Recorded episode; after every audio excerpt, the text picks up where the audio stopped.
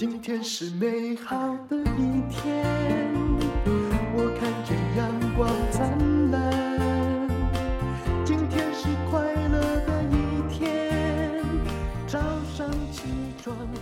欢迎收听人生使用商学院，有四句话，大家来听一下。没有人一定要帮你，若有人帮你，你要感恩。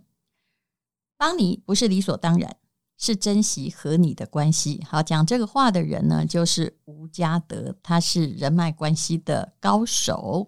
那我就请他来自我介绍一下，他到底写过了哪几本书？而且他也在 TED 演讲，非常受欢迎。也曾经呢，因为担任某一个食品品牌的总经理，然后获选《经理人月刊》的 MVP 经理人。好。那嘉德你好，Hello，淡如姐，还有各位听众，大家好。其实你写的书也真的蛮多的哈，至少有四本。四本。但是今天我们是要来讲你比较新的这一本，对，也就是不是我人脉广，只是我对人好。嗯，其实你自己有做到这一点，就是让别人觉得说很有亲切感啊，然后呃，你会感觉到他也没什么目的性。有些人打人脉就是马上你就看见他的目的，对，对不对？嗯，好，呃，我简单的自我介绍一下哈。那我是伍家德，民国八十六年呢开始出社会工作，一开始是在饭店，那后来呃有百分之八十的时间其实都在金融业，有二十年的时间。嗯，那。在这五年呢，转战了餐饮业啊，担任这个维赫实业，就是我们的 New Pasta 跟天地食堂双品牌的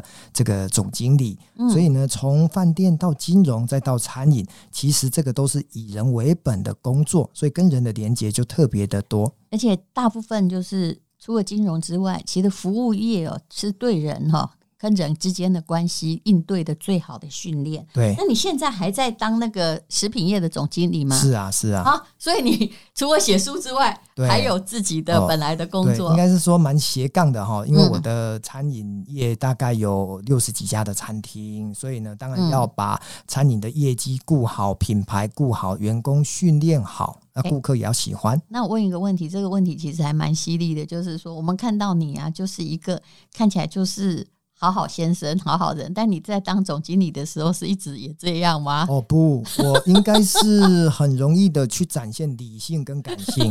对，我跟淡如姐讲话呢，应该是充满了感性。可是呢，在工作当中，数字管理、绩效管理、业绩管理，全部都是用最理性的角度。那你可不可以接这个自由球？就是你前一次跟你的员工谈话，其实是面临了一个可能的危机嘛？哈，对，你。是什么样的事情？然后你是怎么样跟他聊的？然后得到什么结果？是生气的事情吗？是是。OK，好，我想因为你看起来不生气嘛，所以我们最想知道说，哎，这么理性的人到底生气的时候会怎么样？我觉得那种呃，呈现一种金刚怒目的状况，我觉得他可以感受到。我不能接受，我会讲说，你做这样子的结果，你先把那件事情描述一下。嗯、OK，好，举个例子，我们应该要把一个专案执行在时间或者是在一个顾客的一个状况之下都能够接受。如果没有做好，那当然产生的顾客抱怨，而这个顾客抱怨，呃，可能就变成是我们要去收拾烂摊子。业这就是最糟的。对，对、嗯、你可能是呃食品出了问题，又或者是服务出了问题。服务我觉得问题。不会很大，也许是送个礼物，或者是跟对方对不起。对，但是如果是食品，因为他那个 SOP 没空管好，而出现某些可能的问题，那会毁掉你不管多少的连锁企业。对，跟信用是，所以是哪一个？呃，就是呃，在交期当当当中，我们可能来不及交货了，这也会产生这样子顾客、哦、中央厨房对 B to B 嘛，嗯、那可能我们的一个呃门店会抱怨，那抱怨我们就要去跟对方赶快去沟通。那结果呢？呃，结果当然就是回过头来讲说，呃，为什么会发生这件事情？我们还是要追根究底嘛。那当然做错的关键还是要挑出来。可是，在生气的过程当中，嗯、我或许的确比一般的专业经理人会愿意多给。员工机会，你讲话就这样啊？对，我也想我们一生气就不不不，看到你这是什么意思？呃，或许我会控制，但是呢，我会看他的表现。如果他是真心诚意的，我我会愿意多给他机会。嗯，对。但是或许就是因为我愿意多给别人机会，别人会觉得有点感恩吧。啊，后来他有说出真正的理由嘛？因为很多员工会找借口，他还是会说道歉。我觉得人最怕的就是呃，知道错了还不道歉。欸、你你的结论跟我一样哎、欸，我在管理公司也是这样。就你如果做错了，你马上说对不起，这真的是我的错，我自己也会这样。对。可是如果说他明明错了，他还凹，你凹什么凹啊？就。明显的，这就是会危害公司。你怎么会还有理由？这就是我最不能接受的耶。所以应该是说，我自己呈现出来领导风格，就是让他们感觉到我是一个呃，连总经理犯错都愿意承认的人。嗯、那下面的人也就有这样子的一个勇气，也来承认他们的错误。嗯，对。那我我觉得领导哈，如果要讲领导，我有八字真言嘛，运、嗯、用之妙，存乎一心。运、嗯、用是科学。妙是美学，心是哲学，嗯、所以科学就是做事有效率，嗯、然后呢，哲学呢就是有一种所谓的沟通的一种呃。嗯跟员工沟通的一个关系嘛，然后呢，那个心是美学，就是一种身段，然后让人家感觉到其实是好相处的。那如果刚刚那个例子，我是那个员工，就是把你的供应商关系可能搞得很僵，来不及出货，但他可能也没告诉公司啦，啊，然后是由顾客才来抱怨嘛，才会因为人家会找到总经理哦，已经。不是这个事态严重，对，事态很严重，因为顾客也有他的压力，因为你是 to B 的公司，他要交给 to C 的顾客，结果没有东西嘛。对，那如果你今天就把我找来了，哦，对，那你要怎么问我？嗯，OK，我应该是说，呃，这整个流程大概点是犯错在哪里？是你怠惰了，还是呃，就是忙中有错，还是在这个过程当中哪一个环节让你疏失闪失了？我大概会这么讲。那他回答什么？哦，他回答说，呃，他可能 key 单 key 了一百笔、一千笔，可能真的就漏掉了。其实这个也里面有借口的成分哦，对，对不对？对，也就是说，我很累，我也这我举例一下，我也曾经，我前不久我对我们一个员工，我真的觉得有点头痛。你跟他说，你这件事情哈，这个为什么哈，就是。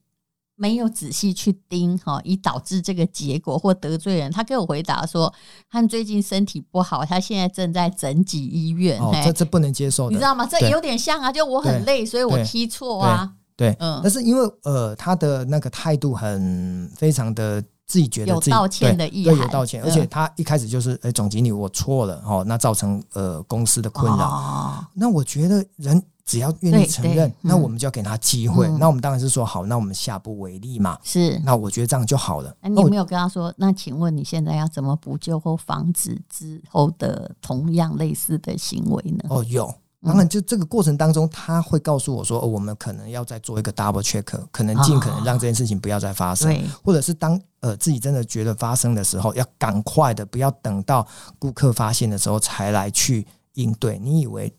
侥幸嘛，可能就会觉得没事。所以其实总经理最重要就是在建立制度。我后来发现，我有一个就是是分公司的，他的问题就是，哎，怎么这件事犯了两次你还在错？因为他不会分工啊，他也没为自己，因为他已经是一个部门的大主管。对，可是他把所有事情放自己身上，对不对？对。那如果他疏忽，是不是你应该有？另外一个，比如说他的员工来帮他 reconfirm 检核一次，结果都没有啊。所以错永远在他一个人身上啊！我我觉得这个跟我们的工作的态度还有工作的思维有关。因为以前我在金融业哈是比较属于内控，比较严谨，所以呢，我们要一个环节出错都不行，一定要追究到是谁少了这一块钱。对，所以这个就是我们呃会去执行工作作业流程，然后呢，把任何一个可能产生风险的危机点抓出来，那我们再去做一下呃做呃复合的动作。对，本来我们今天是要谈人脉，但是我决定下一集再谈人脉。我很想要问你说，那你自己哈，因为待过金融还有餐饮的人实在不是很多。对，一个是内控嘛，那一个永远在对外面的不断的风波在做回应。对，那你自己在作业流程，就如何避免一个人一直出错？对我们一般人有什么提醒？其实常出错的人也不想出错，但他一定是哈。哪里出了问题？对，我有一句话，我一直这些日子我把它放在心里。他说：“没有任何一个持续的成功是没有方法论的。嗯”也就是，如果你成功一次，算你赌徒运气好。对，可是如果说是你一直这家企业可以持续成功，或这个人做什么都会成功，我跟你保证，他绝对不是因为聪明。对。他也绝对不是因为才华多，一定是他有方法。对，但这个方法呢，到底是什么方法？比如说，我知道我做任何事都很认真，比如说做 podcast、做传统广播或做什么，其实我非常了解中间不一样。对，但是我会先去寻找到底要怎么做才是这里正确。比如说，你要当作家，或你要打写抒情书、写理财书，我跟你讲，他那个重点都不一样。那你就要按照找到某种规则，跟他的你属于你自己的方法论。对，但我这样讲有点玄虚，也就是。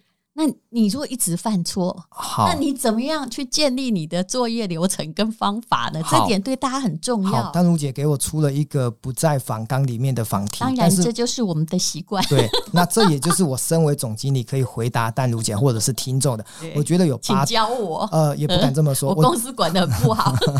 我觉得有两个关键字，第一个叫做以终为始。哦，以终为始的意思就是说，呃，我们开公司，或者是我们做这件事情或这个专案，我们的目的是什么？不管我要赚一百万、一千万，那我们就会去拆解，赚一百万、赚一千万，嗯，必须要卖几个东西，或者是要怎么卖才能够。所以这个是很多老板只会设 KPI，但是他没有想到，哎，对。如果公司本来就只有五十万个，你的 KPI 要到一百万个才达成，你没有给员工的资源，然后你一直往上乱设，这不对的吧？所以我们要在 SMART 原则之下做一个呃很有规律跟可可控制的达成的。结果意思就是说，你一天可以卖几个，跟你一个月、一年可以卖几个，我想我们都抓最大值跟最小值。而且你可能还要算说，那一月，比如说到三月，好，旺季可以卖几个；五月到六月可能是淡季，怎样？对，你不可能设一个。我真的看到好多老板设一个真的他梦想的 KPI。根本用你举公司之力都没办法达成，何况你没给资源，所以对不对？对，没错。所以以终为始的目的就是说，我们如果要达成那个结果，那往前推的时间还有人力。资源还有所谓的相关的配套是什么？那我们就把它呃推演出来，它是一个 SOP，但是是以终为始的 SOP，这是第一点。第二个呢，那我觉得就是对于大环境总体经济，包括呃我们知道现在通货膨胀，然后呢利率开始上涨，或者是很多的相关外在环境的变化，这个叫做顺势而为。所以如果我要讲八字真言，就是第一个呃老板呢要以终为始，然后呢来。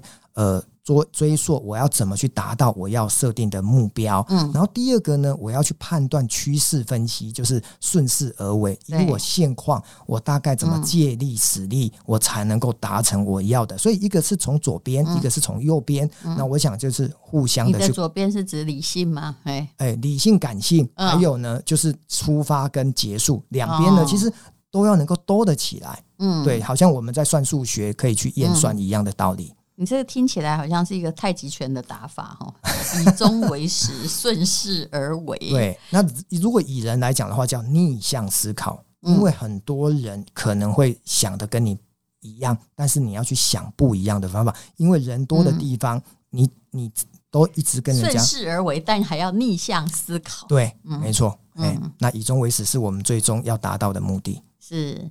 所以他有一套当总经理的逻辑，难怪可以当成 MVP 的经理人哦。呃，我可以跟淡如姐还有听众讲一下，就是说，虽然这两年的疫情干扰到餐饮业的一个呃整个收入跟整个获利，嗯、但是对我来讲哈，其实我们门店包括做好顾客关系，嗯、然后呢做好品牌价值，嗯、然后呢呃怎么样去做一个呃品呃餐点品质的提升，我觉得这三点哦同时并进的时候，其实我们。今年在二零二二年没有受到太大的影响。嗯欸。你的店那个店名哈，在如果大家想说，嗯，我要去观察一下吴家德的那个连锁店，他是要找什么店名呢？哦？New Pasta，N U P A，嗯、所以听起来是意大利的，就是、而且因为你们一定有意大利面，你们一定有中央厨房嘛，对，对不对？对，没错。所以我们自己的。意式的这个连锁品牌叫 New Pasta 哈，它呃对 N U 还有 P A S T A 嘛，就是呃我目前的全台湾的最大的加盟连锁品牌就是我们这个 New Pasta，全台湾目前的大概有将近六十家，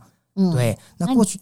你加盟，因为我我看你二零一六就当选这个的哦经理人，那个时候是在银行当行长的时候得到的。哦，哦。那时候我当行长的时候，为什么会得到三个原因？第一个，我的 Y O Y 业绩成长的很高；第二个，我员工两年内没有员工离职，这是一个很难得的经验。第三个呢，做生意也做公益，然后呢，我十年当中在偏乡小学，我讲了两百场的呃理理财教育，公司管得好，个人的。团队又好，也弄得好，对，嗯，然后呢，我们又，你真是法古今完人呢？啊，没有，我我觉得人生一直在追求一种最喜欢、最开心的道路，嗯，对。所以我，我我我得六年前得这个奖的时候，我觉得非常的开心。那刚好把金融业的经验带到现在的餐饮业，嗯，其实这真的不容易。这个跳行跳的有点远，而且金融业的人大部分，你如果内控吼控的很严格，你就会把自己弄成一丝不苟，有没有？对，对，对不对？没有弹性嘛。对，嗯，对。那还好，我就是在金融的这种非常的严谨的过程当中，再加上我是天秤座的，嗯，哦，所以呢，我比较属于，哦，呃浪漫。对，然后呢，我比较知道对。人对事的一个相处之道，嗯、所以呃，服务呢很重要，就是呃，就是同理心嘛，换位思考，嗯、所以这样子两相就做得不错。这突然访问一个人到后来转弯题目的，我常常出现啊，我已经把决定把这一集叫做“让你不断持续成功的方法论”哦，太棒了。请问，那以身为一个总经理，还有没有什么要告诉我们？就是说。嗯，我很想问你的是，你处理过的一个呃，也许不是最近的危机，就是你自己在某个教训里面得到的经验，你可以把这个可能完整的小故事告诉我们吗？嗯，OK，应该是说呃，在。管理的哲学当中，最重要的就是团队出了乱子。其实最怕的就是你辖下有好几个部门，如果部门各自为政，嗯、你没有办法带领大的团队。是在金融还是餐饮？呃，餐饮。我讲的是说，呃，餐饮业其实呃或金融业其实都一样哈，因为呃大公司你一定有好几个小部门，里面的人已经在内乱了。对，那这件事情，你当你呃分派。分呃分党的时候，你势必要把他们的这个墙隔阂呢打掉，不然的话，我觉得这只是两边姑息，你都不会讨好，最终还是伤了品牌。这是我过去这几年不断看到一个品牌之所以能够成功，当然我们不用。你是怎么平息的呢？哦，我听起来你有进来的时候，应该有遇过两派在斗法。对，答对了，所以我知道怎么把 A 跟 B。然后呢，放在我前面，我们呢，呢让他们一起沟通，对，沟通。然后当然了，你说一定会有一边讲真的，一边讲假的，对，对哦，或者是一边。其实双方都有怨言，因为这个问题我也处理过。那我应该怎么办呢？呃，我我我会。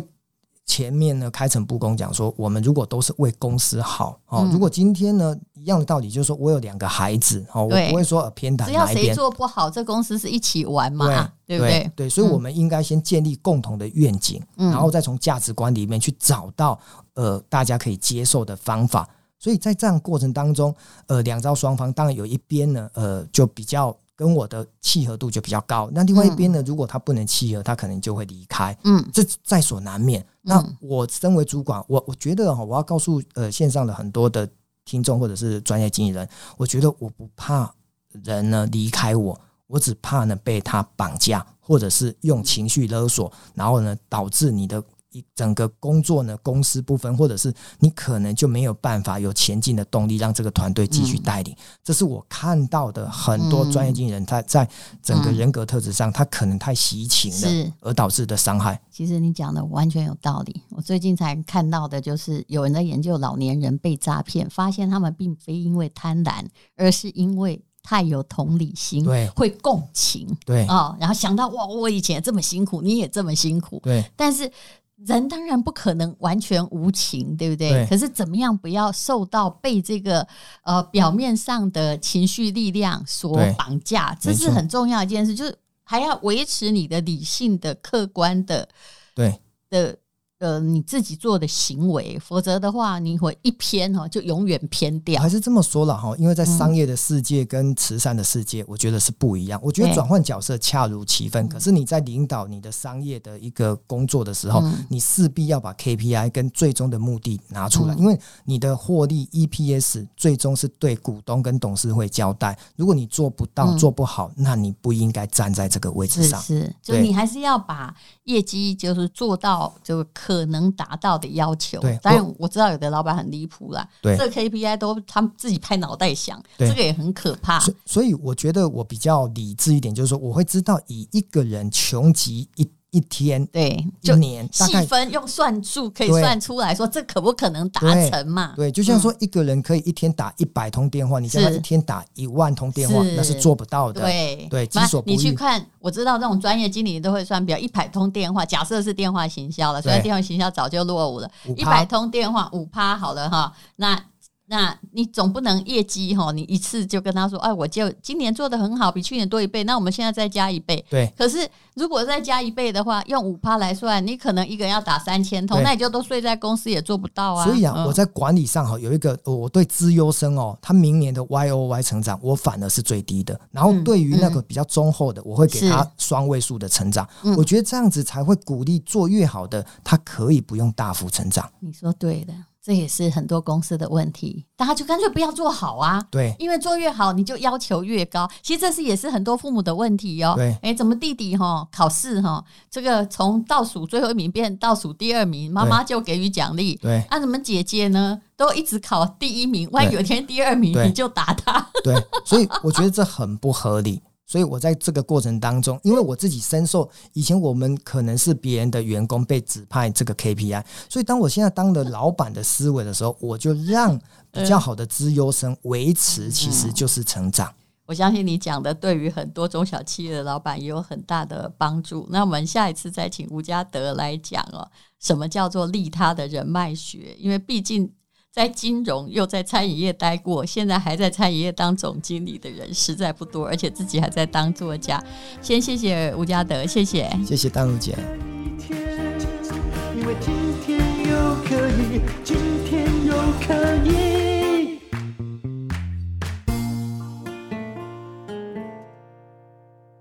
Hello，大家好，这是广告。最近我跟蔡其华老师，他是全台湾最会教作文的老师，如果他是第二的话，很难有人自称第一。他是一位英文老师，他也待过广告公司。最会教作文的意思就是，他教过的学生都是各大文学奖首奖的得主。就算很不会写，突然一点就通，也会写了。任何持续的成功都需要方法论，其实我是没有方法论，我就是喜欢写。但是蔡其华会教你某一些套路。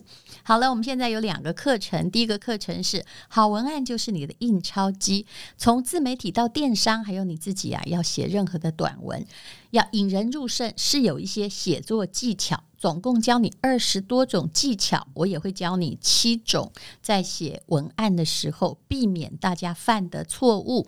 那么这个课程的优惠价呢是二二八八元，原价是八千八。还有一个课程，如果你要临时抱佛脚，非常重要，也就是小孩不会写，可是一零八课纲还有各式各样的作文，作文的分量越来越重，怎么办呢？叫做轻轻松松满级分。现在已经有将近三千个同学加入。如果你是要会考学测国考，现在啊就开始哈，就算。你现在复习了三堂课，我相信你考试的时候啊，有头有尾，知道怎么呼应，一定会有分，不会像大家一样，很多作文都干脆零分就出场了。那这个早鸟架呢是三五折，原价六千八，现在是二三八零啊。还有一个好消息是要告诉你啊，你要课程要收看，因为是在 PPA 台湾第一大平台，所以一定有品质保证，可以永久收看，也可以跟同学朋友一起看。当然，写作是蛮个人的事情。那么两堂课如果合购，也就是有人要参加考试，有人想写好文案的话，早鸟价格又有八八折的优惠。